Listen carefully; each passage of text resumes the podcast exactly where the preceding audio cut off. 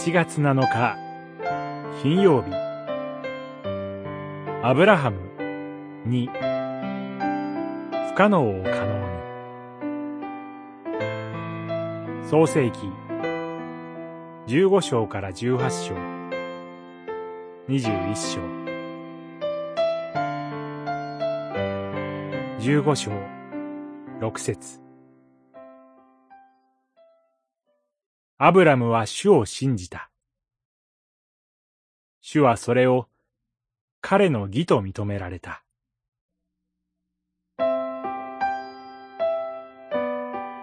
アブラハム物語では、二つの約束が繰り返されます。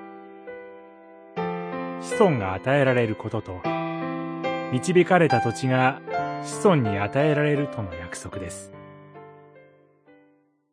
子供のいないアブラハムは、自分の召使いを跡取りにしようと考えたり、同じく召使いのハガルを通して子を設けたりしますが、神はあくまでも、妻サラを通して与えられる子孫などだと繰り返します。土地についての約束も、神自らが一方的に契約を結んで確証しますが、その実現はなんと400年後、四代目の者たちになってからだと言われます。もはや、子供が与えられる見込みもない年老いたアブラハムとサラは、神の約束に笑いを隠せません。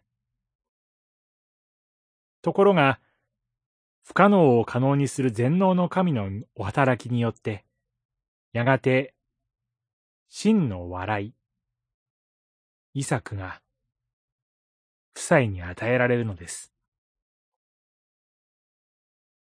アブラハム、多くの国民の父と呼ばれたこの人が、地上で手にしたものは、たった一人の子供と、妻を葬るための墓地だけでした。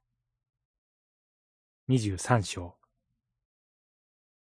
それでも、神の約束を信じ続けて生きる。それが、アブラハムの生き様でした。約束実現の可能性を信じたのではありません。約束してくださったお方を信じたのです。祈り。